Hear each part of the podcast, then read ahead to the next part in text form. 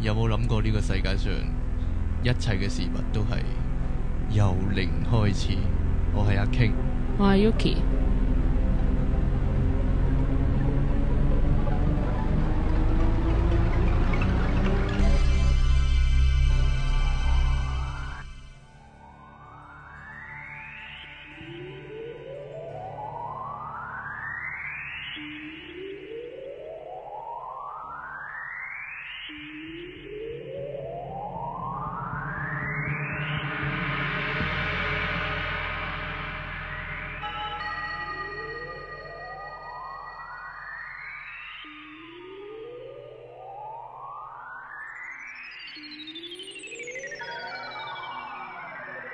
好誒、呃歡迎大家嚟到 popup.com 嘅由零開始。嗯，今日有我 Yuki，有阿 King，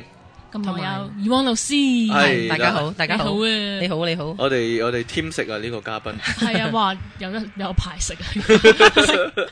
好多集都揾佢。係咁诶，誒你係咪有啲開心嘢啊，同大家咁分當享然下？啦，嗱，各位聽眾真係對我非常之好啊！咁係自從我上一集呼籲咗之後呢，我哇收 到收到好多嘅 email，雖然呢啲 email 係冇問題問我嘅，但係 呢，佢哋係支持我嘅，係咁鼓勵下你啊咁樣。係啦，冇錯，因為咧有問題係問 King Sir 噶 啦，就唔係問我。咁所以咧，純粹都係誒、呃志在誒咩攞個 attendance 啊報到。嗯，咁就有哦，我記得有幾個喎阿 Peter Peter 今日同我下晝傾過幾個 email 來回。咁佢就話：，誒、哎佢有個咩永遠之法嘅 DVD 嗯係介紹俾我喎，咁係我我就冇乜好 detail 想去睇，因為佢俾條 link 我，咁啊上網有啲簡介咁樣，係啊係啊，嗯哇好吸引喎，係噶，我我有啊，我有係啦呢一隻碟啊，原來我有成套係係咩嘢，乜嘢嚟嘅咧？係一個日本人畫嘅一個漫畫，咁佢就講呢一個誒靈魂嘅旅程啊係，佢有講到唔同次元嘅靈魂提升嘅層面去到邊度啊，係講故佢有事咁樣講，故事哦定㗎，即係一個漫畫嚟嘅一套誒漫畫戲咁樣咦哇嘅， OK 喎，係啊，即係係誒，如果你我哋睇會好 high 咯，好 get 到哦咯，咁嗰啲咁樣。我真係好佢有佢咗誒永遠之法，仲有太陽之法，同有一隻我唔記得咗叫咩名。咁佢又有書啊！佢喺我喺台灣去過佢嗰個 centre 啊咧，成座企理㗎。佢喺香港都有一個辦公嘅嗯 office，好似有啲活動搞緊嘅。佢係好深入嘅哦深入啊，嗯，佢用佢嘅方法去演繹咯，嗯又唔知即係明唔識講係咪深入？誒、但係比一般人明白嘅。佢唔係嗱，佢唔佢唔係細路哥漫畫嚟嘅，嗯，咁佢就係、誒 New Age 嘅漫畫嚟嘅。係嗯咁嗯佢但佢有好多，譬如有突突然間出隻怪獸啊，跟住有人變身啊，咁樣又啊嗰一 part 又覺得幾有趣咯，覺得呢就度應該都幾好睇喎。嗯咁啊其實咧，我好誒、我幾開心㗎，即係我收到阿 Peter 咁樣，因為我覺得誒呢、好個介紹係咪？係啊即係呢個節目咧係誒，亦都係我最初想做嘅一個誒目的嚟嘅，嗯即係想大家交流下誒，嗯就唔有陣時唔一定係我哋俾資訊你，可能係你調翻轉頭俾啲資訊我哋，係係啊嗯咁都得嘅。咁可能誒有陣時我哋 miss 咗，唔記得講啊，或者可能好似我咁，我根本都唔知有呢套嘢嘅。嗯咁你哋講完俾我聽之後，咁我又啊原來我又知多咗樣嘢啦。可以借咁樣俾你睇嘅。係啦，係啊嗯，咁一定要 啦。喂，你咁講 咧，勾起我想講一樣嘢喎。好講嗯，我近日睇咗《愛麗絲夢遊仙境》，啊我哋買到飛啦，買到飛哎，啊！。我未我未睇到啊 係啊嗱，《愛麗絲夢遊仙境》咧，同埋呢個小飛俠 Peter Pan 咧。其實好似好大聲其喎，實會唔會啊？我覺得你不如繼續講。其實咧， 呢兩個咧係可以細聲可以話係一個出體經驗嘅典型嚟嘅，嚇係啊。點樣呢？唔即係係，其實我《阿凡達》都係㗎，任何啊 3D 我電影都好似唔係係咁 樣。阿阿凡達就唔好講住啊，我我講啲比較古老啲 嘅，即係嗱《愛麗絲夢遊仙境》咧，你諗下係嗰個愛麗絲，係佢係瞓着咗，然之後咧嗯就跟住只兔仔落咗個窿度，係然之後去咗另一個世界度玩嘅。嚇嗯，呢個係一個典型嘅向下沉嘅方式嘅出體經驗嚟嘅。係係另一個咧，小飛俠 Peter Pan 咧。嗯咁就係佢係夜晚啲小朋友瞓着覺嘅時候呢，係咁小飛俠呢就飛到去佢哋身邊，就帶嗰啲小朋友一齊飛，嚇，佢哋係飛咗去另一個世界度玩嘅。即係集體出體係啦，呢個係一個向上浮啊嘅嗯嘅典型嘅出體經驗嚟嘅。其實好多呢啲都係用呢個出體嚟到做有引子嘅喎。係啊，有有一部分。其實我都覺得咧，有陣時呢啲咁有創意嘅嘢咧，冇可能係咁普通諗出嚟嘅，即係一定係你可能自己經驗過或者之前又或者佢潛意識啊呢，作者潛意識入面係有呢樣嘢。或者佢發個類似嘅夢，然之後係啊觸發佢一啲嘅靈感去寫成呢個 script，寫寫成呢個劇本咁係啊其樣。實 Harry Potter 都可能係，因為我都嗱，因為咧，我曾幾何時都發過一個夢咧，就係、嗯講類似啲又唔係吸血僵屍，但係嗰啲好，我發現個夢，我覺得好得意，好似一個古仔咁樣嘅。嗯咁、當然我而家唔好記得完整嘅咗古仔，好完整嘅古仔，係誒、呃又唔可以話好長嘅，但係係一可能話一集或者點樣，嗯係、覺得好砌得埋一係一套戲嚟嘅。嗯，咁、我好後悔啦，我冇我之後冇 mark 低到。其實呢如果唔係可能我已經其實嗯做咗你應該 Harry 寫低佢嘅。我話俾你聽，以前確實係有人咧咁樣而寫出一一啲本故事書出嘅啊嚟我哦有一段時間係喺床頭擺紙筆嚇去記低個夢，即係醒嗰一刻記低個夢 Potter。我都有，嗯我就係啊我嚟寫六合彩 number 嘅。 係即咪係我叫你驚咁夢做之後，你先咁做啊？吓，唔係我六合彩 number 咧，我不啊嬲都有擺低紙紙筆嘅，即係一 記得有啲 number 就即刻就寫低。嗯真係真係有發過呢啲夢㗎，哦我有啊，我都有喎，係啊，有，可能太。狠啦。太 狠啦不過之後唔中咯，嗯哦，係啊，不過唔緊要，再接再厲嘅啫，我覺得。係啊，咁誒唔係我繼續講埋先咁啊好，有另外仲有誒 Kelvin 啦， 係同埋有阿希啦，都 send email 俾我啦，哇咁仲有好多 我呢啲我唔佢係好鼓勵記得下你嗯咁樣啊。係啊，咁其實佢哋誒非常之好啊，即係誒、呃其實我又我都好抱歉嘅，咁我又冇阿 King Sir 咁叻啊賽斯啲嘢係咪？我又 冇乜，我又唔係 King of the 出出題，唔係喎，你唔好咁就你有你嘅嘢叻啊嘅咁，大家都依然咁吓咁愛錫我，就非常之開心。咁好啦，繼續啦，咁 King Sir 好，咁誒，我哋今日會講啲咩咧？咁啊，怡汪咧就主要想講下啲賽事資料嘅，係啊，今日係啊，我同阿 Yuki 傾過，咁嗯你不如今日講咩咧？今日講賽斯係咁係啦，咯，咁但係我又有少少緊張，因為咧我知道 King Sir 又好熟賽斯嘅嘢唉嘅。驚咩啊？咁咁咧，即係我咧，阿阿 King Sir 就可能喺資料方面咧，佢真係接接觸好多。咁我咧就係即係體驗方面，嗯，係 Ừ, 咯，我自己有感，嗯好有感覺，知嘅。咁係 啊係啊。咁我負責問問題啦。咁係啊啊喂，其實咧講咗賽斯咁耐，其實真係一個咩嚟嘅咧？其實咧，嗯你你你了解係點？啊佢個高齡咯，係佢係一個高齡，係啦。佢因為係從來冇喺地球出現過嘅，佢話佢有喺地球生活過嘅，咁但係咧佢係誒，但係喺阿 Jane Roberts 咧，即係嗰個誒賽斯書嘅作者 Jane Roberts 咧，佢係咧啊，其實佢開頭咧係用一啲咧類似我哋嘅叫做誒碟仙嘅靈驗盤去去玩一啲嘢，係去玩一啲即係攞啲信息咁樣。開頭係一啲即係開頭每一個人都係噶啦，去接觸呢樣嘢。啱啊我哋上完堂上 channel 啊班都有玩緊呢一樣嘢。開頭係唔知咩嚟㗎，就係啲字唔係字嚟㗎。嚇即係啲古怪符號咁樣啊。到咁上下咧就開始變成一個一個字嘅，一個一個字，跟住係就變成 sentence 係咁樣咯。咁我哋嗰次係玩到好開心，好開心即係同埋咧即係係啦。咁咁跟住咧就誒咁嗰陣時，阿阿 Jane Roberts 同埋佢先生咧係就一齊去做呢一樣嘢嘅時候，慢慢慢慢變成一啲 sentences 咁嘅嘢。咁咧。咁咧，佢有即係有唔同嘅朋嘅嘅嘅嘅嘅高齡咧，或者嗯嘅嘅嘅 spirit 咧係落過嚟嘅。咁但係到到最後咧，佢發覺咧就係有一個叫賽斯嘅即係人，唔單止賽斯一一個高齡落過嚟，係啊係，啦啊因為因有為好幾個因為 Jan 本身咧係一個靈媒啊，係係佢啊佢嗰嗰一排就發現自己有咁嘅能力，啊嚇係啦，佢除咗做呢個靈應盤嘅實驗之外咧，佢嗯亦都做過一啲通靈嘅實驗嘅。佢曾經誒、呃自己一個嘗試去接觸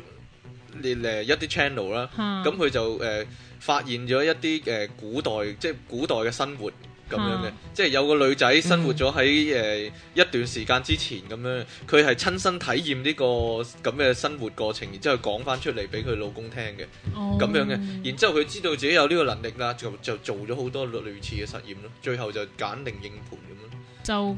最後都係透過呢個靈應盤嚟到同賽斯聯絡，咁然之後咧喺呢個即係又再做咧，咁嗰啲資料咧有一次咧，佢話嗰啲資料多到咧，佢覺得啊佢佢嗰個靈驗盤太慢啊，咁佢就就就要 up 啊佢講出嚟，佢講咗一堆嘢出嚟，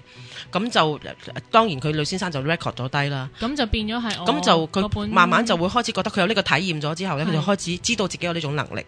咁就開始去實記錄呢樣嘢。其實喺早期嘅時候，Jane 咧都覺得自己係係精神分裂嘅，或者佢自己有精神病嘅。嚇咁就接觸咗好多呢啲嘅人去 test 佢自己啊，誒嗰啲誒心理學家啊、心理學醫生啊去睇佢自己，到到最後佢終於知道其實佢唔係精神病，佢真係同一個叫賽斯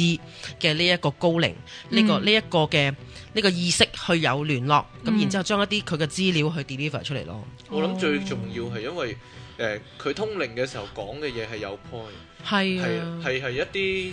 即係比較複雜嘅理論嚟嘅，即係唔係亂噏噏，唔係亂亂噏，唔噏係就亂噏噏得到。一啲冇意義嘅字啊或者句子咁樣。阿 King Sir，你咁講，我試過一日誒誒，我你 remind 起我有一次咧，我同阿黃姐咧就係賽斯資料嗰個翻譯黃桂慶咧，咁我哋係上山嗰次係去帶啲癌症病人上山去睇螢火蟲啊，咁我行嗰陣時咧，咁我話其實咁多人都話佢去通靈，即係我問阿黃姐，咁我話其實我點樣知我接嗰個係係一個咩嚟咧咁樣？嗯咁佢話：你會知道嗰啲係咩資料嚟嘅？嗰、個資料入邊有冇一個 ego 喺入邊？嗰、個資料係咪一啲有智慧嘅資料嗯咁咯？佢話即係你自己可以分，即係其實可以分，即係長再落去你可以分辨得到到底嗰啲資料係即係有陣時會係接到啲冇用嘅嘢嘅咩？有時係嗱，有時有啲人呢係會由佢嘅 ego 去出發去講一堆嘢出嚟，嚇呢、個咪叫人格分裂呢？可能係，誒，又或可者以係咁。講，可以係咁啊講。係啊，可能有時可能係咁樣，有時可能你接到嘅亦都唔係，嗱，即係一啲意識，但係嗰個意識係一啲咩嘢嘅意識咁樣咯。即係其實即係都有好多種類。因為咧，我哋未知的實相講緊，其實我哋嘅知道嘅實相咧，知道呢個 reality 實在係好有限嘅。嚇係啊，咁你話要我哋要解釋呢一樣嘢嘅話，其實我哋 channel 吓、即係我哋好似變咗個收音機咁轉電台，其實有幾多個台喺出邊呢？聽咁多個。即係我哋唔可以用我哋呢把尺去度嗰個無限嗰樣嘢。 O K，係啊，開始明明地啦。嗯咁我咧就想問啦，即係嗱，因為我最初接觸賽斯咧就係阿 King Sir 介紹，啊唔係兩個都有喎，耀文老師又有介紹，King Sir 都有就係介紹我睇本個人實實相的相的本質本質啊。嗯咁呢本書咧話我其實到而家都仲係讀緊第上讀讀緊上集，唔緊要啦，啊 我睇咗十我年讀。緊好慢啊。跟住咧咁就想知其實佢由頭到尾講嗰樣嘢，似乎都係講緊。你諗嘅嘢就會變成真實啦。咁呢樣嘢其實係我哋之前嗰幾集都講過噶嘛。咁其實即我想問就係、賽斯其實其實佢講咁多嘢係咪就係講呢樣嘢？即係或者佢係咪就係主張呢一樣嘢？嗱，因為你睇嗰本叫《個人實相的本質》，所以佢就講呢樣嘢。佢就講緊我哋呢個人每一個人係點樣令到身邊嘅嘢嗰個 reality，你嗰個生活，你嗰個人生一路一路演化嘅嘅嘅嘅嗰個實嘅本質係啲乜嘢嚇嚇？佢係個嗰個嗰個嗰個原本係點樣發生嘅呢樣嘢？嗯咁所以咧，佢就即係點解我哋話睇呢一本書會係一個入門嘅書，或者係最容易明白嘅一本書，因為佢真係講緊同我哋生活有關嘅嘢啊嘛，嗯。係啊。其實我都唔係好咁明。但但但係咧，Yuki 你都唔使太過太過話覺得自己慢，因為咧誒佢冇快同埋慢嘅，因為你啊經過你嘅經歷再睇嗰本書，你個深度又唔一樣。係啊，次次睇都唔同咁。即係我以前成日都講呢本書，我睇咗成十年都未睇晒，但係唔會有睇晒嗰日嘅。你經歷咗啲嘢，你又掀開又睇嗰陣時，你又會有一個又明多有一啲個咯味道唔同，同埋咧你一路睇呢本睇賽斯資料嘅，你嘅意識係會擴展嘅，你會我唔知經常同唔同意，係啊，你你其實會越睇越明㗎。其實係嘅，即係一路睇嘅時候呢，會有陣時佢會佢會好似撞到你咁樣，即係撞到你嘅意識嘅深處咁樣呢，嗯好似突然間眨一眨，咦？佢講嘅嘢係即係我好似諗到一啲啦，咁樣嘅、嗯有陣時會咁樣嘅，嗯但係始終都係誒好大程度呢，係要你配合翻你嘅生活上面嘅親身經歷，你哦體驗有啊到啦。你真係體驗到啦，咦？好似好似好重喎呢啲咁嘅時候呢，你你就會發現，誒、哎佢即係呢啲咪就係書入面講嗰啲嘢咯，嗰、個情況。因為我都幾跟本書個 flow 去嗯去睇嘅，即係一路睇我又一路諗下我身邊會唔會有啲咁嘅嘢發生，嗯嗯亦都同時將個理念咧 apply 翻落我個生活入邊。係啊，其實嗱，信念佢佢成日都講信念點樣創造我哋嘅生活或者係實相嗰樣嘢啊嘛。咁頭先我哋咪講笑講六合彩嘅，係啊，喂，琴日嗰六千幾萬點解冇我份㗎？ 係啦。咁我成日都同同學玩呢樣嘢嘅。你真係你個信念入邊有冇發達呢樣嘢？有，你個頭腦有定係你嘅內我都覺得有我呢？唔知，但係應該 有。你想發達定係你覺得你真係值得？我值得發達，嗯我值得 擁有。 你 model answer 咁樣，即係真係嘅一個觀照㗎。我成日都同同學講事，如果我同你講吓、嗯你一定會發達，到底你入邊嗰句你入邊嗰句說話係啲乜嘢？咁其實我點樣先可以令到我入邊嗰句説話都係講緊發達呢？誒、如果講得實際啲咁樣，嗯其實你係即係有一啲方法，你去揾出自己嘅信念。係啊嗯，即係觀照喎，即係係啊來去都係觀其照呢實個我上字。次講過一啲嘅，其其實我上次上幾集邊次啊 之中講過一啲嘅，即係咧，你你誒、呃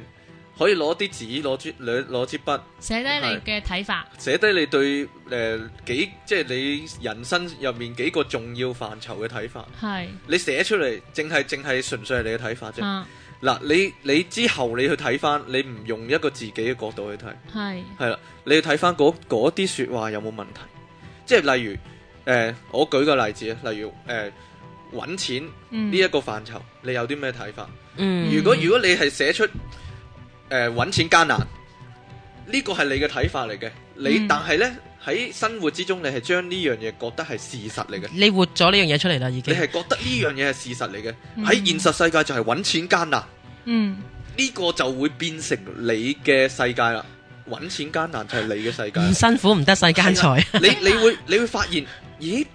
點解有一啲人佢哋好似揾錢係好容易嘅呢？嗯，點解佢哋好似喺個電腦度篤幾篤佢就揾到錢 呢？或者按下摩就有幾億啊 啦，嚇之類點解點解我嘅世界觀係揾錢艱難呢？啊，原原來呢個呢個就係你你平時唔會覺得佢係有問題嘅信念。係原來呢係有問題嘅，即即係誒、呃好啦，譬如愛情呢個範疇，嗯好好難揾到合適對象。如果你係寫出呢幾個字嘅話，你你平時唔會覺得有問題嘅。嗯但係如果你以一個去檢查自己信念嘅角度嚟講呢，你會睇得出係有啲咩問題。嗯誒點解有啲男仔咁容易識到女仔嘅呢？係點解有啲誒、呃女仔佢即係唔使點樣主動，就係、自然會有人追佢嘅呢？嚇誒，但係你你就會覺得好難喎、原來原來因為你嘅信念就係好難揾到合適對象，就係、咁簡單。咁你要諗辦法去改變呢個信念啦。我好靚，我好多人中意，嗯又或者誒、呃其實呢，要識啲知心朋友唔係咁難嘅。呢呢啲呢，如果係你想灌輸一個新嘅信念俾自己呢，你就你就嘗試誒、呃不停同自己講呢句呢呢但啲係。暗示嘅説話。但學你哋頭先話齋，誒、你個腦咁諗啫，你個內心深處未必係咁諗噶嘛。嗱 Yeah 嗱，你就你就有少少誤會啦。其實所謂信念呢，係可以變嚟變去，一個人嘅信念係可以係變嚟啊變去嘅，係係啊，好容易變嚟變去嘅。嗱，誒好簡單，譬如你嗰一排呢，成日去睇某一本書或者啊某一個作者嘅書，嗯你好容易就會將你平時嘅諗法變咗嗰一個作者嘅諗法噶啦。嗯，你你有冇咁嘅諗？你有冇咁嘅經驗啊？冇啊？係啊，你你要你留意一下，你如果平時呢成日睇某一套電視劇呢，係你你會誒好、容易呢就將你嘅睇法呢變咗電視劇入面嗰啲人嘅睇法嘅，甚至乎呢，你連發夢都夢見嗰套電視劇嘅。我哦你先話好投入啊，即係當你當你好投入嘅時候，你就會係啊好，似同步電視係同步咁但樣係連你嘅諗法都變埋嗰種諗法。嗯你一個人其實呢唔係咁難受影響，或者唔係咁難改變佢嘅諗法嘅。嚇所謂催眠咪咁樣產生噶咯，喺你最冇過濾嘅狀況之下入去。不過咧，頭先經常講嘅嘢咧，如果你有睇錯先個人手掌本質，佢入邊講到感覺基調噶嘛，我係咪下集嘅嘢嚟㗎？上集我未，我睇到嗰個咩咩二世，我就睇到唔明，我就冇睇啦。二世嗰、哦，個咪有奧古個斯丁二咩？世，我古斯的喂感覺基調係前邊嗰 part 嚟嘅我喎。睇到嗰度我就唔唔睇啦，即係咪我唔明啊。佢其實有 exercise 嘅，佢有啲有啲 exercise。咁感覺基調 exercise 咧，我記得當日咧，咁誒、呃我上呢個 course 嘅時候咧，啊即係佢佢亦都有啲導讀嘅書咧，王者有寫啲導讀嘅書講感覺基調。嚇感覺基調咧，咁我哋做啲咩咧？就真係好似頭先經常咁樣寫低你對錢嘅睇法，我對感情嘅睇法，或者我係對事業嘅睇法。咁我當日寫嘅咧，我就話錢係咩嚟咧？錢咧就係嗰啲咧唔留唔住嘅嘢嚟嘅，係佢會走，不過佢都會嚟，係佢走咗就會嚟噶啦。係咁咧錢係會換嚟我想得到嘅嘢嘅。係咁咧，跟住完咗之後咧，睇翻呢個咪我人生發生緊嘅嘢咯。exactly 係我人生發生緊嘅嘢，所以我唔需要發達嘅。嗯，咁樣啊？咦，咁係等啊我寫低先。係啊，即係其實佢講緊呢一樣嘢㗎。譬如你對感情嘅睇法嚇，感情係啲咩咧？或者工作咁樣，工作咧就係好難 meet up 到 standard 嘅，嚇嗯即係永遠都有高過你嘅 standard 嘅咁樣。就 exactly 我人生一定要揾個有個人咧覺得個個高，即係會 challenge 我唔夠嗰個 standard，即係或例如係咁樣。嗯咁你睇翻你自己寫嗰篇嘢嗰陣時咧，幾有趣。原來我 describe 緊我自己嘅人生，所以佢話你寫出嚟嘅嘢就 describe 緊其實你入邊個信念。好，係咁啊我咧你，我又諗到佢有啲嘢問。咁所以我嘅調同你嘅調同 King Sir 嘅調係唔同嘅調嚟嘅，我哋三個都有對感情嘅睇法，三個都有對錢嘅睇法。所以我嗯哋三個會有一個，要會有三個唔同嘅世界。係啊，三個唔同嘅人三生。個唔同嘅世界。係啊，呢個我哋會係我覺 source 得唔同嘅實相發生咯。我記得啦。嗯，咁我哋今晚個習作就係列十條問題出嚟啦。我今晚就擺上 Facebook。係嗱嗱，最重要咧就係你知道自己嘅諗法之後，嗯，你要揾揾出你其實係想自己點樣咧，你就將自己嗰個諗法改咗佢。譬如你原本係覺得好難先到先至揾到錢嘅，啲錢係好難揾嘅，嗯，咁你就唔想咁樣，即係最緊要啊！你係唔想咁樣。嗯，即係有一啲睇法，你係想咁樣，你覺得冇問題嘅，可以繼續落去，冇所謂啦，咁唔使改變啊啦。你要改變嘅就係你唔想咁樣嗰啲，嚇即係嗱，譬如說你新嘅新嘅信念，你要將自己注入一個新嘅信念，就係我好容易可以揾到好多錢，係你就不停同自己講呢句說話，我好喺個易揾到錢，係，啦，喺個心入面不停同自己我講好呢易句中話。六合彩，又或者簡單啲，你每朝起身，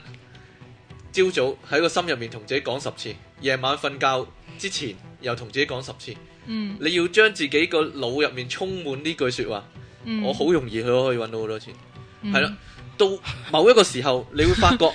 發某一個錢時行候，啊呢你會發覺哦，即係呢、個呢、個其中一個例子啫，你可以應用喺好多方面嘅。其中到某一個時候，你會發覺，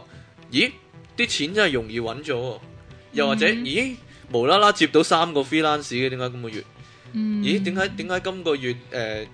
真係真係啲工作又順利咗喎？嗯之類，好好簡單，無啦啦升升我即加我人工，你會你會喺你嘅生活之中咧發現呢啲咁嘅例子嘅，咁令你更加加強呢個信念。係啊，阿 King Sir 咧好鼓勵一啲，咁咧但係咧我又要講嗰啲嘢咧係係係可能係 discourage 少少嘅，因為咧係賽斯入邊已經提到咧每一個信念咧都有一紮信念蟲去捍衛嗰個信念。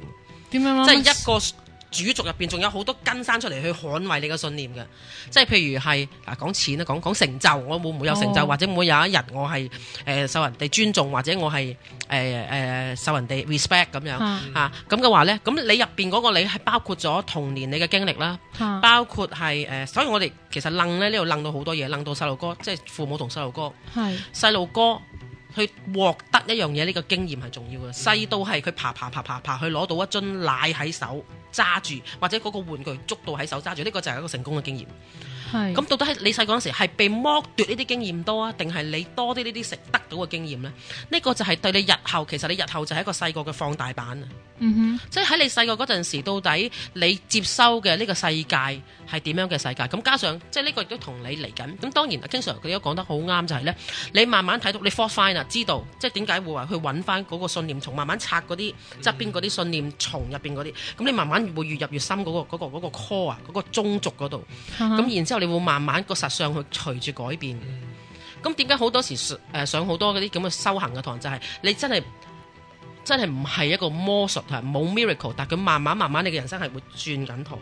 你持之以恒，要你去你開始去相信，哦，原來我唔係一定有呢個可能性，我有第二啲可能性嘅話咧，咁你會慢慢個陀會轉，開始就係可能係錢揾你，唔係你揾錢啊。哇好啊但係但係咧，其實咧，好啊，即係講得淺白一啲，或者講得點講叫做解釋呢樣嘢咧，嚇其實係個世界根本就冇變到，係啊，變嘅就係你嘅睇法。係啊，我話俾你聽，有一啲人呢，誒、佢哋大個嘅時候，佢會周圍同人講，即係一傾心事就周圍同人講。我記得呢，我父母呢細個對我好衰嘅，嗯成日打我，成日鬧我，嗯即係對我一啲都唔好嘅咁樣。但係如果如果佢有朝一日突然間改變佢嘅睇法，嚇佢淨係去諗翻細個嘅時候爸爸媽媽對佢好嗰啲嘢呢，佢就會突然間覺得，咦唔係喎，原來爸爸媽媽待我不薄嘅喎，都成日同我玩嘅喎，都成日帶我去街嘅喎。嚇我我我可以話俾大家聽，其實即係任何一個父母對佢嘅小朋友都係有陣時會會誒、呃、帶佢去街同佢玩，但係呢，佢曳嗰時又會打佢。嗯邊個父母唔會咁對小朋友呢？兩兩種都有㗎，實有想有罰㗎實。哼嗯哼實有對佢好嘅時候，有實有對佢唔好嘅時候，因為因為你細個嗰時覺得誒、呃你罰我，你打我就係對我唔好啊嘛。嗯但係主要只要係你嘅注意力轉去邊一方面，即係放大咗邊個位係啦，其實每個人都係咁樣，所以呢，誒、所謂改變呢個信念，其實係你改變對呢個世界嘅睇法 Yeah 但係呢個世界本身係冇變到。係啊，但係就會有啲嘢係因為你嘅信念而改變。就係主要係你自己嘅親身經而歷。大部分嘅信念喺七歲之前建立㗎。哦，係啊。咁七歲之後咧，佢用我好在我六歲啫。除非係啲好， 除非係啲好深刻嘅經歷咯。係啊，除除非係係啲啲好好 i 深刻嘅 m p a 好多時我哋對呢個世界嘅演繹呢，係由七歲之前建立。譬如父母佢哋父母之間嘅關係，好好多時會 project 到你同你異性之間嘅關係嘅，啊哦同埋男人應該係點，女人應該係點嘅。咁父母同佢兄弟嘅關係呢，亦都會係一個 role model，佢話俾你聽你同人關係係點樣嘅，或者父母同佢父母嘅關係呢，咁亦都係俾你知道哦，原來嗰、個嗰、個嗰、個 role model 係點樣樣咯。嗯係啊，即係所以你嘅父母同你身邊嘅人唔好親密嘅，呢、個小孩子長大之後要同人哋親密呢，佢覺得，因為佢冇呢個 x factor 喺佢入邊啊，嚇咁變咗佢啊親密咩嚟㗎？嚇點㗎？即係佢會難難去引發呢一樣嘢。明白咁有啲人就好係人都可以好 close 好親密㗎嘛，嚇咁樣咯。哦哇！我突然間覺得自己好幸福啊！係啊， 因為我從來未試過有兩個咁咁咁知賽斯嘅嘢喺我左一左一 右兩個喺度講俾我聽，我覺得係世上最幸福嘅事上次呢，其實其實勾起上次 呢，山咪嗰時咪講過呢。啊！誒而家冇三米嘅，一路咁落係去咯。啊，所 謂所係謂啊所謂命運啊，或者陰影啊呢樣嘢嚇呢，即係誒嗱，所謂一般人理解命運呢，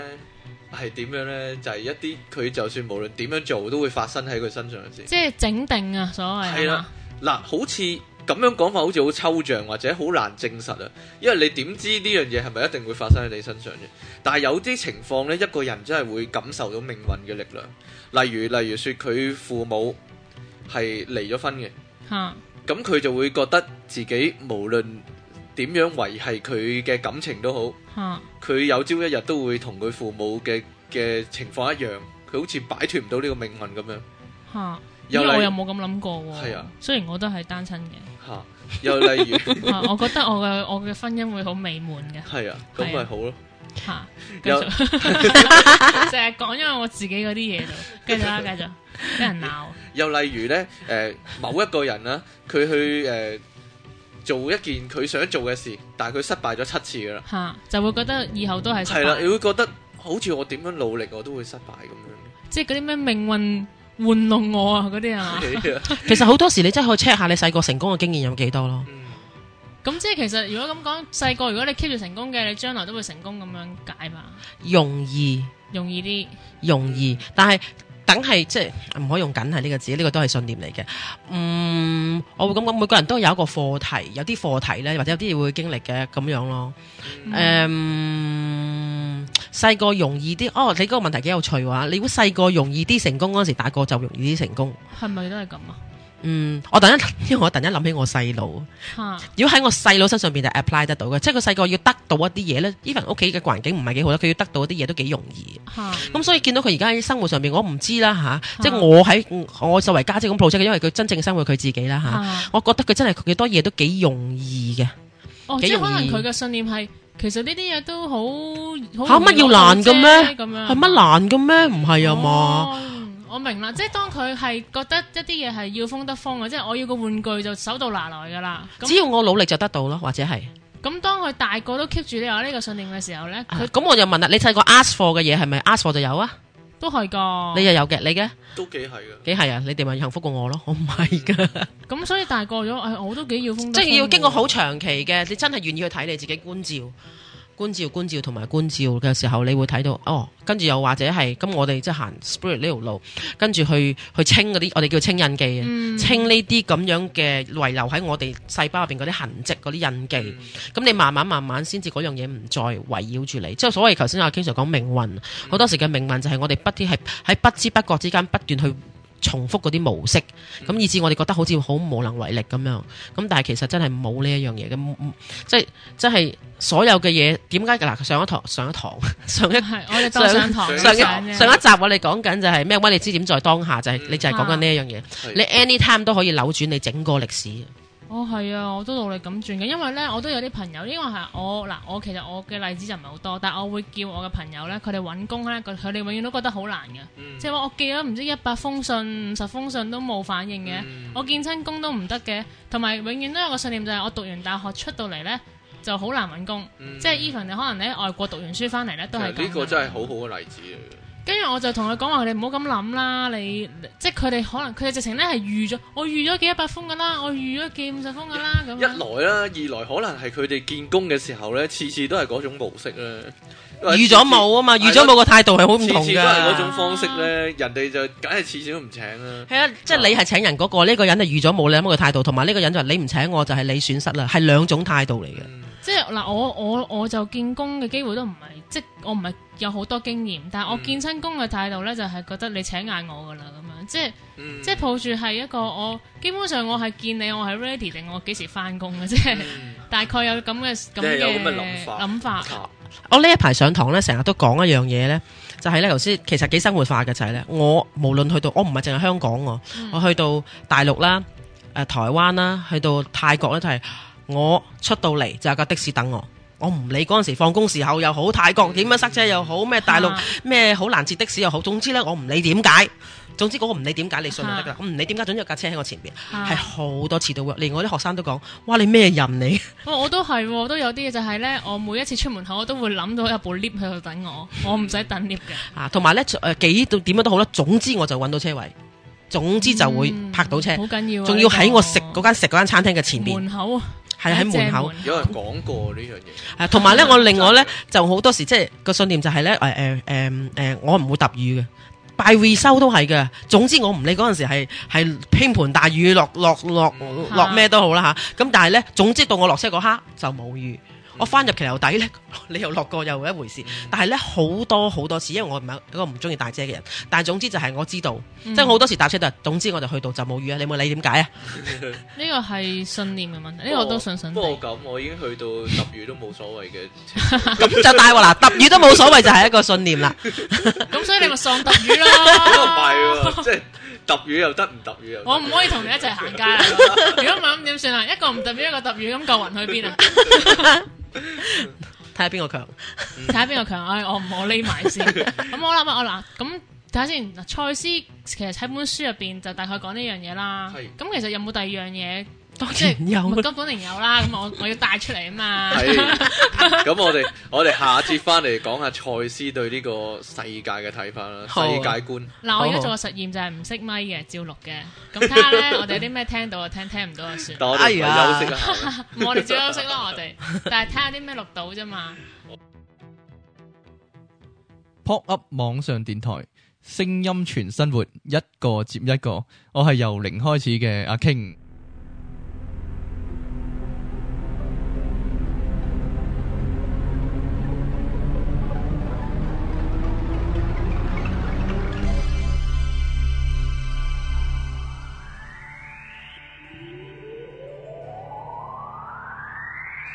好，你聽緊嘅係 popup.com 嘅由零開始，我係阿 King。我係啊 Yuki，誒，哎仲有怡喎。係係啦，誒呀，咁第二節開頭咧，咁我就講翻啲嘢帶起嘅話題先啦。嗯，咁我近來睇咗丹布朗嗰本《失落的符號》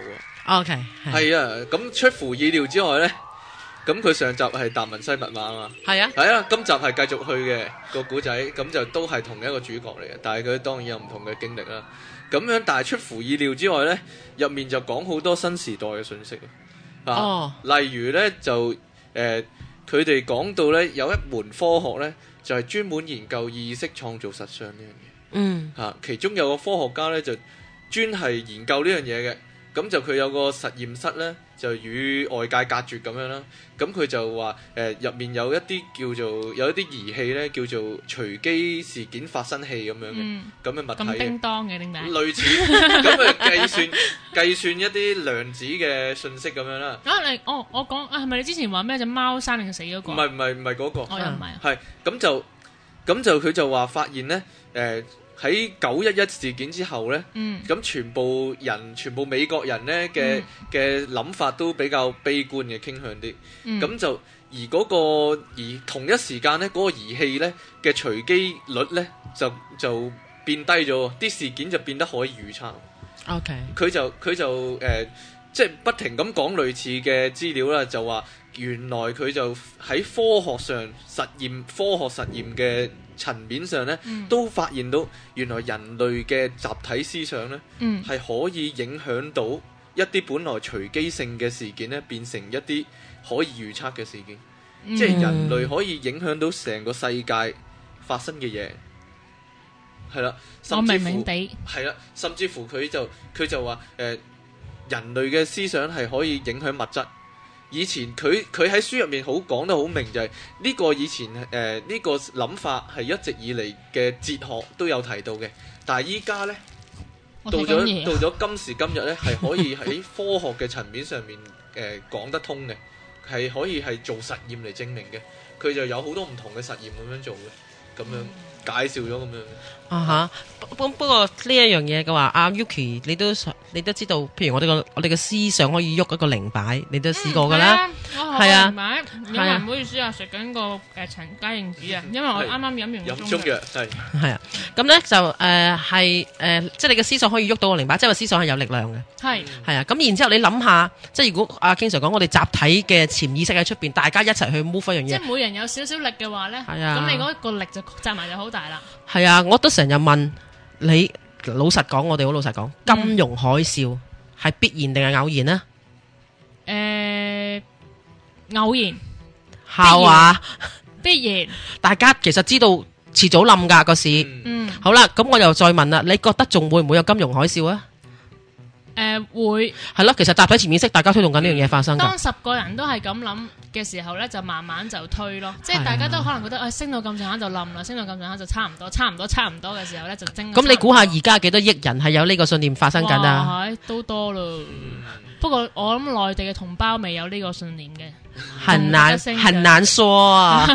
是嘛？ 可能揾得錢孫悟空啊。，講起呢樣嘢呢，其哎實呀，你識講國語就好咯。我哋好多好多我哋好多呢啲國語嘅聽眾係咩呢，就成日話我哋啲唔識聽白話。哎呀，點算啊？好得意喎！佢唔識白話，佢都照聽喎。唔係係啊，你知佢唔知捧 King Sir 場啊。係啊哦，原來如此，我嗰個論壇度呢，有部分嘅朋友嘅網友呢，係佢將我哋其中某啲節目呢，係逐字逐句咁記錄低呢，然之後翻譯 post 上去俾人。！哇，很難得係啊！哦係啊，所以喺呢。喺我嗰個論壇，要誒講國語咧，就我就我就真係一般啦。哦我絕對唔得。但係土豆唔係可係啊以就係同我講英文一樣冇大陸聽到嘅？咩？土豆係大陸可以聽到噶嘛？唔係咪係？佢哋聽到，但係我哋講廣東話。啊，係喎，係喎，係喎，係係係。即係我哋講廣東話，佢哋就冇佢揾三個呢個配音員配咗我哋咯。就我覺得仲難。唔係啊，啱先嗰樣嘢咧，令我諗起咧，即係其實誒、呃例如講個地球今日咁咁嘅污染嘅程度咧，嗯嚇其實好大程度上咧，就係、喺一開始嘅時候有幾樣基本嘅條件係喺度，就最終必然會引發呢個後果。例如例如人類係有呢個自由意志啦，嚇，例如人類嘅仍然有呢個生物上嘅需要啦。嗯淨係呢兩個條件就已經必然會造成地球今日咁嘅情況，即係即係嗱，誒、我哋我哋嘅人類意識啊，從呢個動物上升起上嚟之後，嗯哼即係動物嘅意識就係全部係要依本能辦事啦，嗯，啊，佢肚餓就會食，但飽咗就唔會再食噶咯係啊，喎，係啦，我飽咗都會係再食啊。佢佢會佢會誒，但係人類嘅殺戮咧，唔係啦係基於佢最基本嘅需要啊嘛，係啦，即就係係額外嘅。飽咗就係啊，會即繼係續就飽咗嘅再捉多啲獅子捉就多啲唔會再係啦殺噶啦嘛，係啊白殺嘢哦，但係人類會啊嘛，係啦。係啊，類似咁樣，但係佢仲會有一個自由意志。啊嚇係啦我我我好相信呢，開頭人類發展出一個自由意志嘅嘅情況呢，其實某一部分係希望嗰個靈性上可以提升，即係我哋可以脱離咗動物嘅本能啦，可以。諗啲更深層次嘅嘢啦，嗯可以喺精神上面發展啦。呢、個可能係其中一個原因，點解我哋會有一個同其他動物唔同嘅意識。嗯嗯哼但係咧，大部分嘅人咧，仍然係傾向佢嘅生物性嘅。好多好多好多時啊，你會發覺誒，呃啲、人咧誒、呃好似不停咁揾錢咧，係、嗯哼多過佢自己所需嘅。係滿足咗，係啦，佢嘅生物性已經滿足晒啦。其實你你諗真，所謂錢其實就代表你可以得到幾多食物，嗯哼，可以用到幾多資源，嗯哼，呢、個就係錢嘅嘅代表嘅嘢啦。吓，但係如果你係不停咁揾錢，不停咁揾錢，已經多過你所需好多好多，你都繼續再揾啦。吓，咁就其實已經係一個歪曲咗嘅生物性，哦，即係你一個講緊啊，你唔係一個歪曲咗嘅一個 歪曲咗嘅基本需要。係啊，你唔使一定要住喺豪宅你先至快樂係㗎。啊咯，哦，係咁咪如果先住豪宅嘅效果更加係啦。呢個唔係我啊哋嘅嗰個俾我哋原先嘅基本嘅需要個，更加啊更加多得滯咯。係啊，嗯嗰個問題就喺呢度發生啦但。係呢個係咪都係信念嚟嘅咧？你唔需要住豪宅先快樂㗎，咁你咪慢慢變咗，咁咁你咪咁睇下你要追求咩啦？你追求快樂啊，定係追求嗰種物物質嘅成就感啊豪宅啦？都可以好快樂㗎嘛。當然即係其實係啊信念咪可以咁樣咯。係㗎嗯，係㗎，係係㗎咯。，即係等於有啲人話誒有錢人一定唔快樂㗎嘛。有錢嘅人唔係，有錢嘅人咧比較靈性咧就係低落啲嘅，有好多人覺得靈性高尚嘅人咧通常係會清貧少少嘅，即係哦， 唔又唔係好。我又大。以前有好多人咁諗，我又又想有錢又想快樂 咯，係啊，因為都幾，因為我又成日覺得，如果你下下都將自己嘅信念變咗做誒誒、呃有錢就唔快樂啦，咁你咪誒、呃我選擇快樂喎，咁即係你你其實變相等於你選擇唔有錢啫嘛。其實其實喺東方哲學嚟講呢，誒呢一個係好常見嘅矛盾嚟，唔係話你有錢就必然唔快樂，而嗯，係話因為你有錢，所以你成日驚會失去，嗯，所以你會成日驚捍到衞，依家咁有錢。嗯，我你失會去咗會翻翻嚟嘅，嗯，唔係到你好有錢好有錢嘅時候呢，你會諗周圍啲人都係想要我啲錢，嚇你會成日會有呢個諗法，又或者你會諗，哦，如果我有朝一日失去咗咁點算呢？冇晒錢咁點算呢？嚇系啦，咁所以所以咧喺東方哲學嘅層面咧，就成日都會諗一個人冇欲望嗯就係最快樂啦。嗯，呢個又係好大嘅一個一個嗯扭曲。嗯係啊，即係你冇欲望就係、就係、咩，就係、比較快樂。嗯，係啊，我唔人類係原本自然就係有欲望嘅，欲望係冇問題嘅，欲望係一個推動力嚟嘅係，嗯但係欲望變成一個枷鎖嘅話咧，係啊。即係你，即係你做啲乜嘢冇關係嘅。你做個 come from，我哋話 come from，我哋成日都講個術語就係、你 come from 有，你 come from 冇啊。即係我怕冇，所以我繼續去做好多嘢嘅時候咧，其實咧創信念創造實上，咁你去 create create 更加多冇咯。但係我 come from 係有，而我呢個有上高可以錦上添花嘅，我仲值得繼續去去去去獲得嘅。而呢個獲得係完全冇呢種罪惡感喺度嘅，咁樣咯，咁就會你就會去一路去快樂地去獲得你獲得嘅嘢咯。咁呢個都係賽斯帶俾我哋嘅，係啊，其實同你嘅 doing 冇關啊，成日都話同你做啲乜嘢冇關，同你嗰個 come from 嗰個出發點同埋你嗰個信又係信念咯，就係、你嗰個信念嗰度有關。你信念係嚟自於有定嚟自於冇嘅信念？嗯，我啱啱諗到個例子喎。嗯哼因為我係例子王嚟嘅。咁樣咧，誒頭先話集體意識啦嗯，咁啊其實誒、呃一個比較快現形嘅或者快實現嘅集體意識咧，就係、我相信係一個咩丁蟹效應啊。嗯，通常鄭少秋一出 嚟咧，啲人就話：，唉、冧市啦，下個禮拜就冧啦，一一出就冧啦咁樣。嗯，咁、其實我覺得呢個都係集體意識嚟嘅喎，會唔會啊？其實即係、呢個我又我又唔覺得鄭少秋有咁大 嘅呢有咁個大嘅功力去冧對冧個市。但係呢個係心理嘅狀況影響大啲咯。但係個市又真係，係冧喎，即係如果真係咁樣嘅話，會唔會都係個意識嘅問題？但係呢個係真係人為上可以做到噶嘛，因為好多人好多人都去拋售啊嘛。係啊，如果咁嘅情況，或者唔入貨啊，因為驚，所以就拋。唔係係啦都有信念，亦都有有人為嘅嘢喺而度。但係你要發覺哦，但係你要發覺呢個其實好細範圍嘅啫喎，淨係香港係咁嘅啫嘛。唔係，但係係一個比較，即係我覺得最最最快實，即係其最啊即我係知最快實現嘅一樣嘢咯。其實因為真係嗰下其實呢開口中，其實呢，誒、某個程度啊，我會覺得呢一種呢一類咁嘅情況呢，係有一啲叫做因果錯配嘅情況，即係誒、好啦。其實股市點解會跌呢？因為有人唔拋，係啊，因為其實係因同埋我為唔識嘅係因為生意唔好啦，嚇可能可能好少人買嘢啦，嚇，啊，可能啲企業賺唔到錢啦，所以啲股市會跌啦。嗯咁咁同誒做鄭少秋嘅戲其實冇關，冇一個直接嘅因果關係咁。嗯咁咁其實誒、呃你可以咁睇啊，誒、以前呢啲人呢，誒、見到日食，係佢哋會點做？佢哋會打鑼打鼓，係佢哋認為我打鑼打鼓，咁、個太陽就會出翻嚟啦。我趕走咗只天狗，嚇，天狗食咗個太陽，我打鑼打鼓趕走只天狗，咁、個太陽就出翻嚟啦。但係其實係唔係都會出翻嚟？冇錯啦，所以打鑼打鼓，所以個太陽就會出翻嚟。呢個係一個錯嘅因果嚟嘅。係你你明白我個睇法未？哦，好多時咧，誒、所謂所謂誒、祈禱，其實有咁嘅成分喺度，有有一啲咁嘅成分喺度嘅，嚇、即係誒當你發生咗啲事唔如意，你去係啊祈禱，係而啦，之後真係如意翻啦，係啦，你就會覺得係因為祈禱係而啦。哦令到件事順咗嘅。舉個好簡單嘅例，誒、好多教徒會咁做嘅，有人病咗，係我哋全部幫佢祈禱，嗯咁咧嗰個人就睇醫生，食藥好 哎翻，誒、就哦因為全祈靠禱我哋祈禱咋，所以你就好翻 啦。個問題就係、其實如果你試下唔祈禱，佢睇醫生食藥，佢都會好翻噶、喎。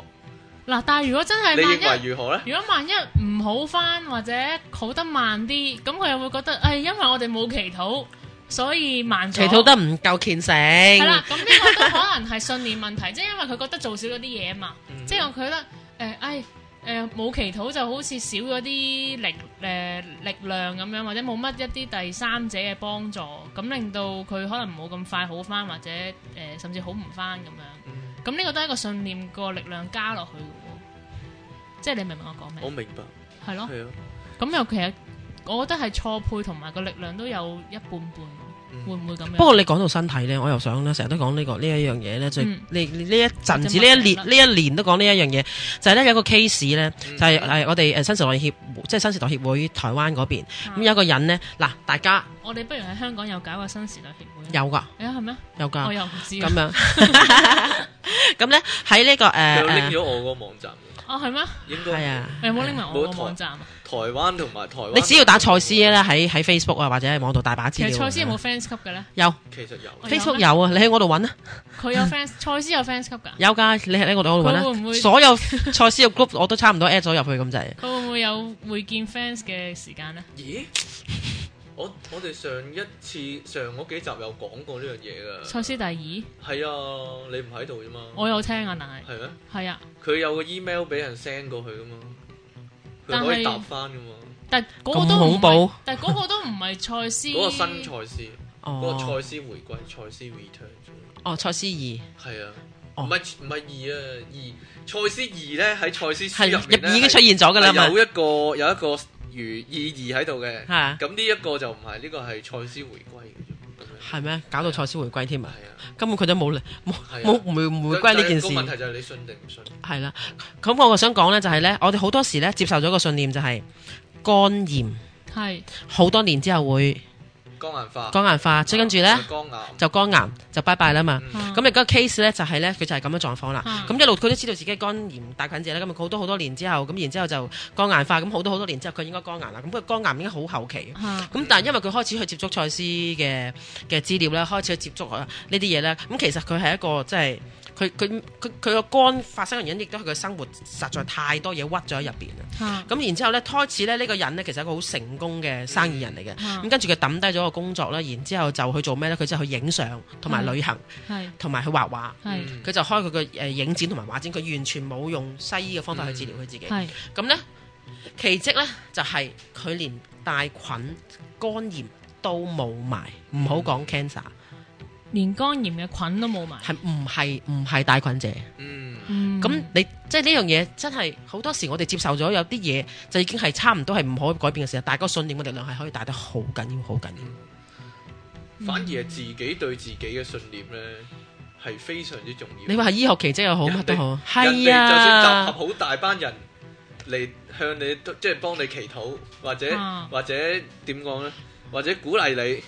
如果你自己個諗法係係都死係緊㗎啦。係啦，反反而咧自對自己嘅影響咧，自己先係最。所以咪話係啊求生意志好緊要。我哋有好 多一路 buy in 咗嘅信念嘅，嗰個健康之道咪講、嗯健康之道咧，佢話嗰啲相信人越老咧越退化或者越冇越冇或者我哋而家你諗下嗱，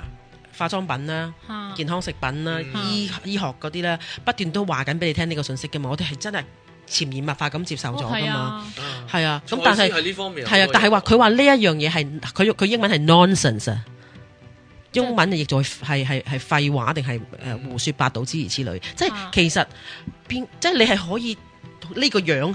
嚇去到八十歲，嗯然之後想走走啦啊。我又真係信喎，我呢個樣真係會 keep 到八十歲喎， 會更靚添啊，係嘛？向米雪學習下啦咁樣。都得啊，我一定靚 過咯，啊，賽斯反而對老年人嗰、個嗰、個過程呢，啊佢係有自己嘅睇法嘅。佢點講啊？ 佢就認為呢，其實老年人呢，反而係好接近一個孩童嘅階段嘅，好接近一個小朋友嘅階點解段。咁講嘅？誒嗱，佢、就開始唔使點做嘢啦，嚇佢就誒個、身材會縮翻細啦，嚇啊慢慢縮翻細啦。嚇咁佢嘅思想呢，會接近翻小朋友咁樣。係啊，我媽咪係啊，開始就冇咁多機心啦。嚇冇咁多複雜嘅諗法啦。反而啊呢，賽斯就認為呢，呢、個其實係一個學習嘅機會嚟，學係一個係一個好似再培訓有咁樣再學習新知識嘅機會嚟，因為佢會即係放低咗好多自我嘅防衞，唔嗯使、哼再猶如一個成人咁樣去保護自己，維持一個成人應有嘅形象。嗯佢可以問好多嘢，即係周圍問人唔同嘅嘢，可以去去趁呢個機會吸收知識，好似小朋友一樣。呢個係佢對老年人嘅睇法，但係最緊要就係誒嗰一位老人家，佢要對自己係有一個有活力嘅睇法，唔好諗住自己係就嚟死啦，冇用啦，嗯已經所有機能都退化啦。其實就唔係嘅，仍然可以維持一個有活力，誒、可以吸收新知識嘅嘅一個老年嘅人生咁樣嘅，佢係咁樣即係好睇。似胡風唔係啊，你好簡單啊！你話你對個腦字有冇 resistance 啊？我有啊冇一個睇法？我都冇乜特別咯，嗯，係啊，其實其實好多人會有一個睇法嘅。我係即係㗎我唔想我唔想老，或者我唔要老，啊或者我唔係老，或者我啊我我會越老越乜嘢？其實呢句説話，我會越老越乜嘢？個腦字已經係有一個立場咗喺度㗎。我我又覺得冇乜嘢係喎啊，可能我覺得同我仲爭好遠，嗯咁你咪嗱已經有一個距離啦，嗯係啊，所以我覺得好即係老已經係一樣嘢，我唔係我而家啦嘛，唔係啊，係咯，所以我覺得冇乜嘢咯。咁咪有個睇法對個腦字咯。哦，咁啊，咁係咪一件好事啊？唔知係咪好事？即係呢個咪叫觀照咯。但哦我哋就係咁咁咁無意識咁接納咗好多好多嘅信念，哦，係呢個其中一樣啫原來要喎。咁樣問一問先得到啲嘢出嚟。係啊，原係啊，好簡單。例如自己問自己答唔到真話。例如你覺得男女平等係點樣？廢話你會有你會 你會發覺有一個睇法嘅，你會發覺你自己有一個睇法嘅嚇，嚇。誒、你覺得女性嘅地位係點樣？唔你冇你即刻乜嘢講一句説話出嚟，或者講一堆嘢出嚟，你會發覺自己有一個睇法，原來我係咁樣睇嚇呢個社會上女性嘅地位嘅。係啊，爭取男女平等嘅人其實就係同時接納男女唔平等嘅人嚟嘅。你諗下係唔係？咁梗係啦，佢爭佢接納咗佢先要爭取 嘛。係佢已經即係嗰個嗰、個嗰、個誤差已經係喺佢信念入邊出現咗。嗯，哇，不開始明明不過不過係咁啊樣，賽斯其實呢，佢本身睇呢個世界係樂觀嘅，係非常之樂觀嘅。佢誒、呃例如例如説啦，佢講過有好多狀況，社會嘅狀況呢，係喺嗰一個時代係其實好絕望下嘅，係但係呢，呢、個世界係實際係有進步嘅，雖然係慢。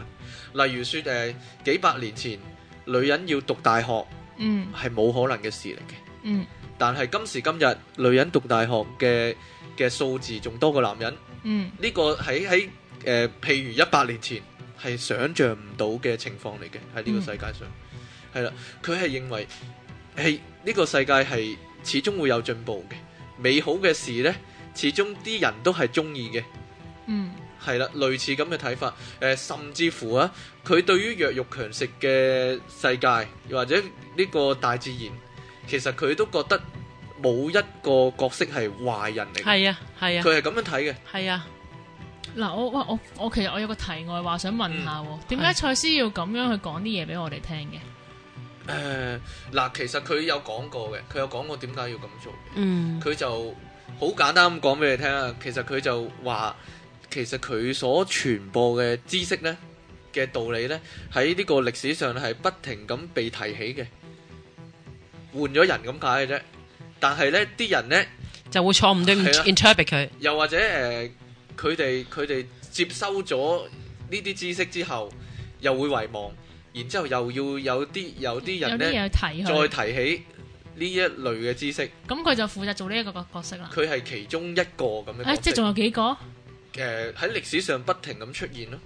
嚇、依家其實賽斯離開咗之後，仲有第二啲誒咁資料㗎類似咁嘅資料，係啊，嗯歐林啊，歐林啊，係啊，萬可啊，與與神神對話啊，哦，類即似係佢哋都係一呢啲啲資負料責帶信息嚟地球嘅人。係啦嘅嘅其實信息嘅係 everywhere，係你 OK 條天線伸唔伸上去攞嘅啫。但係但係個主要原因就係、其實呢，佢以賽斯嘅立場嚟睇呢，啊其實係誒、呃可以話係呢個宇宙啦，啊其實係好多其他意識呢，就幫助人類意識嘅提升嘅。啊其實呢、個呢、個其實係比較抽象嘅講法誒，嚟嘅。永遠之嗯法啦，你睇永遠之法啦，哎好 啊，呢個其實係比較抽象嘅講法嚟嘅。嗱，誒、反而呢，真係啱先啱啱我講嗰個咧失落的符號呢，佢就好大膽咁講咗呢樣嘢啦。佢係好大膽講呢樣嘢。其實誒，佢係講緊古老知識呢樣嘢，古老嘅 key 啊，嗰、個鑰匙啊，啊古老知識呢樣嘢，佢就講到一路傳遞落嚟嘅古老知識、古老奧秘。啊嘅最後都會講到一樣嘢，就係人類係有力量、有能力去轉變成神嘅，係即係不論神話故事，又或者誒、呃又或者一啲古老嘅奧秘或者秘密嘅傳承、秘密嘅知識，嚇，佢哋會提到一樣嘢，就係人類係有能力變成神嘅，即係等於佛或者教得到神嘅能力得哎得類似道啊嘛，類似即係你點樣修練修成練佛修啊練就成佛啦。嚇、咁樣道家就就係、得道成仙啦。咁樣啊嚇。但係但係唔止咁樣嘅，其實其實希臘神話都有啊，其他其實就算甚至乎我唔係好中意嗰個聖經都有嘅。喺喺 喺，其實我好中意 King Sir 咁直人類、啊人類係可以做到奇蹟嘅，人類係可以戰勝死亡嘅，係人類係有能力翻翻去誒、呃神嗰度嘅，又或者啊你係有能力去去成為神嘅。係賽斯嘅嘅其實嘅諗法都係咁，即係佢帶俾你嘅信息都係咁。你你哋嘅意識提升之後，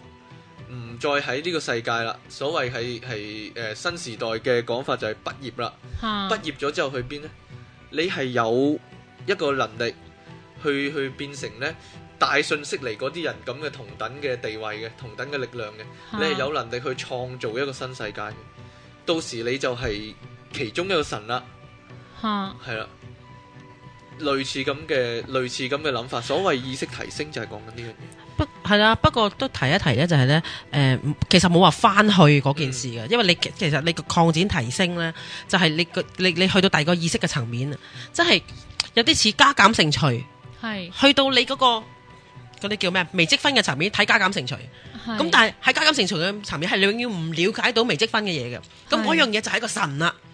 哦係啦。咁但係你喺微積分嘅層面去睇翻加減乘除嘅時候，你就話俾佢聽，其實唔止咁簡單嘅，其實唔止咁簡單嘅咁樣。嚇你明唔明？即係叫呢個比喻啊，我明啦，即係當我讀五年班嘅時候，計翻一年班嘅數就覺得好好容易啊嘛。即係話哎誒，其實數都係呢呢個啲仲未係一個數字，數仲係有好多嘢嘅咁樣。哦咁但係即係個意識擴展有少少似呢樣嘢。當你去到第二個層面嗰陣時，其實唔好話去翻翻去或者去努力去翻邊度，其實唔使翻即係去。你細個就會覺得數字就數學就係得一到零嘅啫，即啊係零到九啦咁樣，就係冇啊其他嘢㗎啦。所即係原謂來成日都話仲有其他時間同埋空間，只不過係個概念嚟嘅啫。其實所以冇翻去邊度，只不過係喺第二個層面嘅哦，啫。係啊！呢、個時間嘅概念呢，我最近有經歷過，樣嗯嘢。之後發覺時間真係自己俾自己嘅，嗯即係當誒、呃譬如我舉個例係誒、呃譬如我去我喺香港翻工翻得好辛苦咁 樣，咁啊大家都係廿四個鐘啫嘛，咁係可能如果有一個富翁係由誒、呃遊山玩水嘅咁樣，嗯咁佢又會覺得好快過，咁呢個我覺得係時間嘅嗯嘅限制係自己俾自己嘅，同埋呢個係廢話 嚟嘅，我自己講， 唔係啊，我自己無啦啦講下嘅。嗯啊，反而反而令我想講心理時間啊。啊係啊係啊係啊係啊係啊，心理時間好啊好啊好啊。好啊，呢個係賽斯嘅提供嘅一種，其中練習啊，係其中一種影相嘅方法。點樣啊？誒、基本上就係最簡單嘅嘅方式啦，嘅冥想，我覺得係最簡單方式嗯嘅冥想嚟。你可以坐喺度或者瞓喺度，係誒、輕輕地咁眯埋眼，係然之後咧，將你嘅所有感官咧都轉向內，係係啦，即係睇嘢就即係眯埋眼啊嘛。嚇但係你係諗住自己係向內睇嘅，聽嘢嗯你就聽自己入面嘅聲音，係係啦，主要係咁樣。過一段時間，盡量唔好諗嘢啦，當然，係盡量唔好諗嘢啦。過一段時間，你會發覺你會有一啲特別嘅感覺嘅，係啦，點樣啊？點樣特別嘅感覺？哇！呢、個要親身去體驗嘅喎，嚇、哦，因為呢個呢係賽斯其中一個，你會忘記咗時間，嗯，忘記咗時間，即係點係啊啊？即係我你會我對時間有一個唔同嘅體驗。係啊，嗰一個就叫心理時間啦。而呢個體驗係我擘大眼都會繼續㗎。除非你能夠做到擘大眼都停止內在對話咧，咪啊都係個焦點向入邊啦，嚇擘大眼個焦點都喺入邊，係啊。咁就會但係咧，點解嗱澳洲點解好多 meditation 都合埋雙眼咧？如果你係擘大雙眼嗰時，哦，我見到呢件衫黑色，黑色令我聯想一啲乜嘢？個咪係紅色，跟住係你戴住嗰個耳筒係點樣？你戴住個眼鏡，你而家咁樣射住我，我已經一路我個腦延續緊我自己啊！係點樣向內啫？哦，係啊，跟住咧呢間屋又好靚啊，跟住然之後呢度啊，搭嗯啲家私我好中意啊！呢一路就係你一路喺個心入面講緊你睇緊嘅嘢，你唔係向緊對內，你一路都向對你外望，緊嘅嘢作出評論。哦係啊即係男人啊、女人啊、諸如此類、台啊、凳啊，呢啲全部都係 label 嚟 噶嘛。咁你點心理向時間就係話你合埋眼，你咩都唔理嘅情況下，嚇咁你就可以冇咗時間，即係係咪？係咪咁講啊？冇因咗為時間。頭先你講得好哦好，你乜都唔理啊係！你真係做到乜都唔理嗰陣時，你就係感覺你自己嘅感覺你會對呢個時間有一個唔同嘅睇啊係法。我喺呢個宇宙你感喺呢一刻喺呢個地方存在，我而嗯家唞緊氣，我存在喺呢一個總之就嗯係，時空之中。但係就唔係用時間嚟到衡量嘅。咁你咧去到某一個位嘅時候咧，你少少好似發吽豆咁樣咧，你會係忘記咗時間。嗯哦，但但係呢個呢樣嘢呢，就係賽斯其中一個理論呢嘅嘅系統入面嘅入門啊，嗯，所謂內在感官啊。嗯吓，賽斯有樣有個好龐大嘅系統咧，其中一個一個範疇咧叫內在感官，係就啊係咧誒每一個意識，唔係講人啊，每一個意識嗯佢都天生具有嘅嗯嘅內在感官，去去感知真實世界，感知呢個真實嘅世界。依家我哋用眼耳口鼻去感知嘅世界咧，其實係偽裝嚟嘅，其實係係假嘅。嗯，嗯哼，啊，其實真係可以誒、呃其實我前真排係嗯咪發咗個夢話俾你聽咧，我發個夢就係類似拎住個 iPhone 咧。嚇，係咁攞個 camera，係咁喺度四圍，即係四圍影咁樣。啊嗯哼我發覺個 mon 出嚟嗰個樣嘢咧，唔係唔係現實世界嗰樣嘢嚟嘅。哇！你個夢都幾精彩喎。係咯係啊，咁深嘅你個夢，即係我夢咪就係，譬如我我我原本想影相嘅，我想自拍咁樣同自己自拍，哦嗯點解拍完出嚟嘅我我嘅 background 咧就係第二個空間嚟嘅咯。嗯，咁我就好驚，我就即刻嗱嗱臨去揾傾訴，我咩夢 嚟啊？奇你怪，近來聽得多呢啲嘢， 係啊不過咧，頭先解釋翻頭先經常嗰樣嘢咧嗯啊，example。嗯有冇一個譬如可能嗰個係你嘅同事或者一個你誒、呃老闆或者一個你嘅人，佢猛咁講，其實我好關心你嘅，我好關心你㗎，我好關心你嘅。其實你個感官知道其實個真相係啲乜嘢？嚇，誒都有你明唔明我想講乜嘢？其實你有個感官嘅去去認知你身邊嘅嘢嘅。即係講嘅未必係真嘅，即係係啊，假的真不了。 你即係咧，你同人相處嘅時候，你你望住佢，吓，你其實有有一個。感官嚇、有一個感覺，有一個力，有一個有一個能力，你可以望穿佢，嗯佢真實嘅一面係點啊？係，係啦，我我咦都咦有好喎。阿凡達喎咁樣。點解咁講 咧？佢誒、呃其實其實阿凡達套嘢咧，吓，啱先我叫你唔好講，我自己入。 你自其己講冇所謂，講一講。實阿凡達套嘢咧就係落咗好多呢一方面嘅信息係入啊，去。係但係係好犀利啊！佢話咧，佢話個個個劇本係唔知幾多年前已經寫咗嘅。係啊，但係佢都參考咗好多哇呢黐啲線資嘅，料我覺得好明好顯得人驚。嗱，《阿凡達》入面咧，佢哋嗰啲族人咧有一樣啊嘢叫做叫做絲啊，即係去睇穿佢啊。 I see you，係啦，I see you，嚇類似類似咁樣，係啊即，係誒佢叫佢叫我哦見到你啊係啦，佢叫嗰個男主角誒，佢佢同個男主角講 I see you，我一早已經知你唔係我哋族人，嚇啊點解點解佢會睇得穿佢咧？因為佢哋係本身係有咁嘅能力，而且佢誒佢哋同大自然溝通咧，佢哋用咗一個好具體嘅方式去咁做，係啦。但係如果如果以新時代嘅方式嚟講咧，就唔會咁具體去，佢哋係真係具體咁連接咗啊嘛嚇，佢、哦我可以揾同真係攞條尾去係啊佢可以咗同插唔住同嘅動物去去用嗰個心靈溝通啊。嚇呢、個呢、個真係誒呢個就真係叫做點講咧？具體化咗啦呢樣嘢。嚇咁但係喺新時代嘅思想入面就唔使咁樣嘅，嚇直頭係即係你同個動物去溝通，其實係唔使有有一樣嘢去連接，嚇但係你係隔空都可以同佢溝通到，因為係甚至乎啊。你見唔到佢，你都可以同佢溝通到。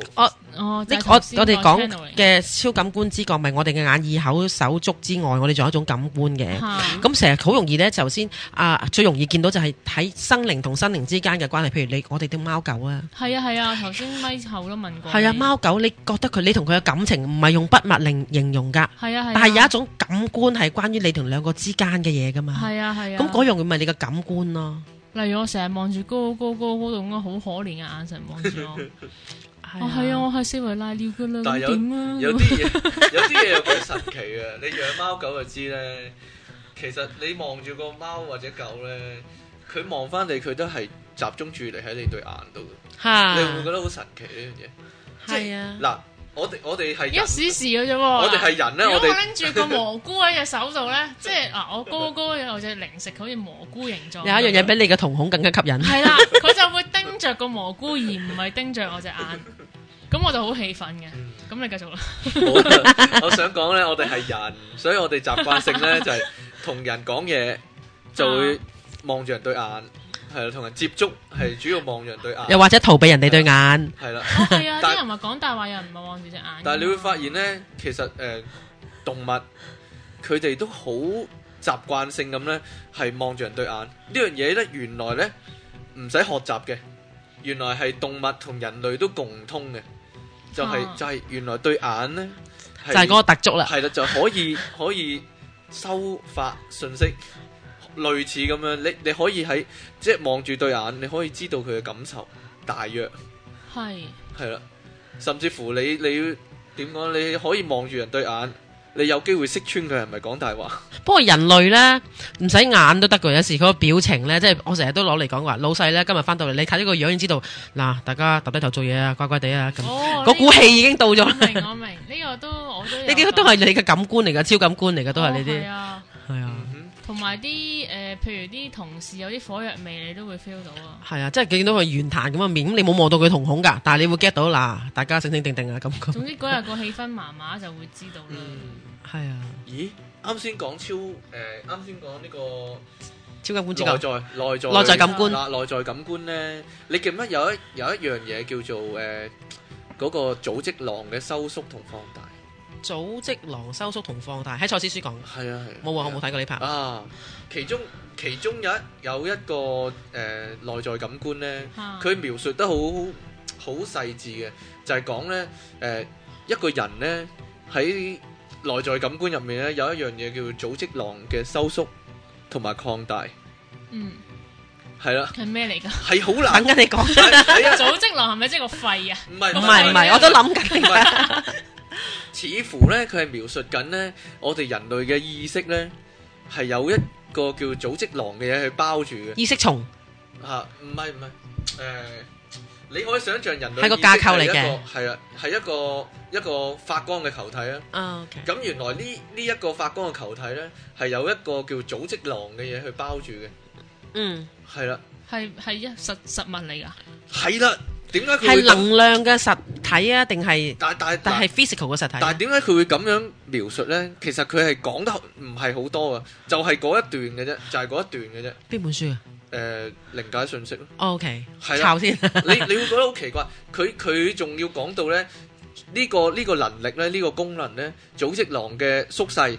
就可以令你咧進入一啲其他嘅世界，其他比較細嘅世界，而組織狼嘅擴大咧就可以令你咧誒、呃、將自己分界咗。去融入呢個空間入面，去感受成個空間嘅感覺。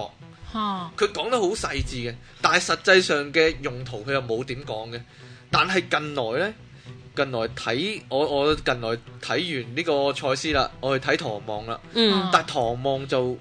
有講類似嘅嘢喎，嗯有講類似嘅嘢喎。吓嚇，佢就誒嗱、唐望嗰個系統呢，佢就全部都由一個叫做看見呢個能力去去看見係啦，係看見呢個能力呢，誒、去去構成嘅佢嗰個知識系統嗯嚇、因為佢哋修練到自己能夠有呢個能力，所以佢可以睇穿呢個世界嘅真相，睇穿所有人啊、意識啊、動物嘅真相，嗯係啦、嗯佢就係話，如果一個一個看見者呢，進入入咗個狀態係看見嘅時候呢，佢就會見到啲人呢係一個個球體，一個個蛋形嘅，一個個蛋形嘅。嗯嚇咁就佢講得好具體嘅，嗰、個蛋嘅形狀咧係大過個人少少嘅，即係成個人嘅範圍、嗯大少少有個蛋咁嘅形狀包住嘅。嗯咁喺佢哋眼中咧，佢運用呢個能力嘅時候咧，喺佢哋眼中咧，每個人都係一個一隻隻蛋，冇咗外貌噶啦，冇咗個樣噶啦，嗯咁、樣嘅，係啦。所以所以誒，呃呢、個佢嗰個講法咧，佢嗰個形容咧，就令我諗起賽斯呢一樣嘢。咦咁即係其實個嗰個咩咩治咩狼啊嗰嗰個組織狼嗰個組織狼就係嗰個我哋個人啊係啊係啊係啊，即係喺一個看見者眼中就會見到呢樣嘢。哦我咁明啦係啊，咁即係話我睇一你就唔係你，係一堆係啦，係一組織一個蛋咁樣。咁一同隻人哋見鬼有咩分別啊誒呃嗰個作者呢，佢去接受唐望嘅訓練嘅時候呢，其實佢就成日都嚇到死嘅，即係好驚嘅，因為唐望俾好多咁嘅，即係鬼令怪嘢到佢令到佢進入呢個狀態之後，就俾好多咁嘅嘢佢睇嘅，咁佢就哦次次都好驚嘅。但係呢，誒、呃所以所以好多人呢話唐望啲書呢係誒點講呢？怪怪地啊，邪邪地咁樣嘅。嗯係頭嗰幾本就係，但係去到後尾嗰啲呢，佢就講翻誒，即係解釋翻嗰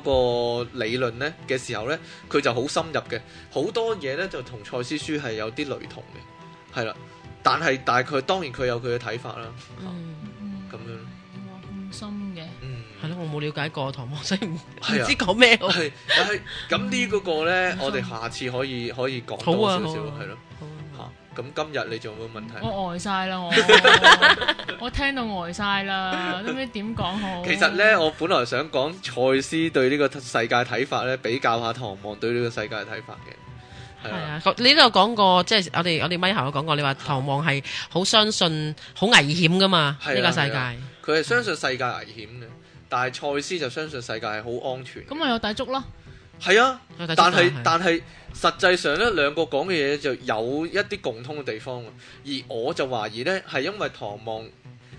睇到某一個部分就停咗啦，但係唐望係咪一啲 channel 嘅資料嚟㗎？唔係唔係，係人寫嘅唐望係一個印第安人。哦，佢係一個印第安古老知識嘅傳承者，咁、個哦作者呢，就去誒、呃、訪問佢開頭就訪問，但後尾俾佢屈咗做徒弟，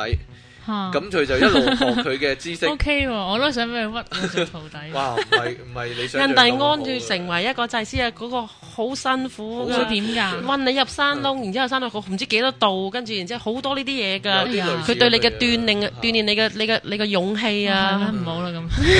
我下次可以深入啲講下即，刻係衰啊晒同埋又可以俾。如果你哋有興趣，可以揾個個。印第安嘅祭司上嚟㗎。嗯，我真係㗎係啊，不點過樣啊講英文嘅喎。我唔緊要喎係講啊我英文係啊，都佢就嚟嚟香港我啦，英文都非常 good 㗎嗯 係嘛？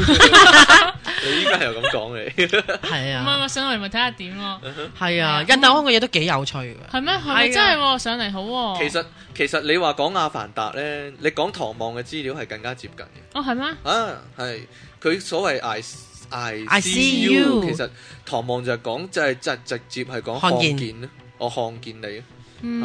哦就同係我個夢有啲睇似穿你喎都係啊，睇係啊，穿係啊，咗係啊，係啊，嗯所以唔使驚。係咯。咁喂，我咁好啊，咁咪我哋咪，下我再次再再見莫再呼籲下先。好，你誒，點但樣唔呼籲啊係唔 係 send email 俾唔你，係，誒除咗之外咧，唔係大家有啲咩想知嘅，即係譬如誒想講啲咩 topic 啊，討或論下者咁樣。即係或者你哋調翻轉，你哋有啲嘢想講嘅話咧，都可以 email 俾我嗯哋。咁我哋睇完之後咧，誒、可以同我哋同你哋 contact 啦。咁、嗯就大家交流下啦。但係我有有啲嘢交代啊。係咪啊？本來呢個節目係做十集噶嘛，係啊，我冇，咦冇我冇理，我冇理做唔做十集咯。今日今日已經係第十集啦嘛。係咪要賣關子㗎？係嘛 唔使賣我咪咪關照子， 做咯，但係啦，已 經會決定係會繼咪照續做做咯落，去。十一集、十二集咁做落去嗯係咯。啦，但 係咧，但係咧，大家咧就要點講咧？忍耐一下，因為未必係個個禮拜都錄到音。誒係，但係都盡量㗎，係盡量盡盡量㗎約時間盡量㗎錄音咯因為咪其係實啊其實之前都係㗎，之前都咁唔我係賴你個個禮，拜我實賴你啦。你 咪賴落我度咯，睇人哋人哋係好難約到 Yuki 咧錄音咧。係唔係因咧，為咧，我誒其實唔關事啊，我盡量都盡量都一個禮拜錄到一集嘅，嗯哼咁除非真係好唔得啦，咁你先你睇下啲你睇下啲點咩講啊啲節目貼出嚟嗰啲日期，你就知係咪一個禮 拜錄，誒 點啫唉 三個禮拜、兩個禮拜啊。責咁樣怪我啊！嗱，我哋唔好咁樣。唔緊要，唔緊要，貴精不貴多。啊係啦，我已經不佢多。咁而家咧，其實都已經誒、呃、開始越越講到越，我覺得幾開心喎。係咩？咁所以咪繼續咯，係啊嗯哼。嗯咁、你哋有啲咩問題啊？誒、有啲咩想講啊？有啲咩想知咧，都即管誒 send 個 email 嚟。咁我哋分分鐘下一集就講你哋想知嘅嘢啦。係講喎下係啊，就參， 即係你哋都有份參與咯。其咁樣實嗯嗱，本來本來我想讀啊 Yuki 啲來信嘅。係啊，啲情信嚟嘅 嗰啲情信就唔聽好讀眾啦。來信嘅。咁如果大家咧下次咧係想聽嘅話咧，你就即係喺個討論版度留點樣言， 啊？即係想聽下 Yuki 啲你 fans 嗰啲即信啊係令我好嗰啲尷尬啊！咁咧就表示一下好啦。咁我哋今次節目時間係咁啦，哦，多好啊謝 Evan 老師上嚟。多謝你哋，係多謝你哋，咁我哋下次再嚟啦，下次下次再見係啊。好啊，好啊下次見， OK，拜拜。拜拜。Pop Up 網上電台，聲音全生活，一個接一個，我係由零開始嘅 Yuki。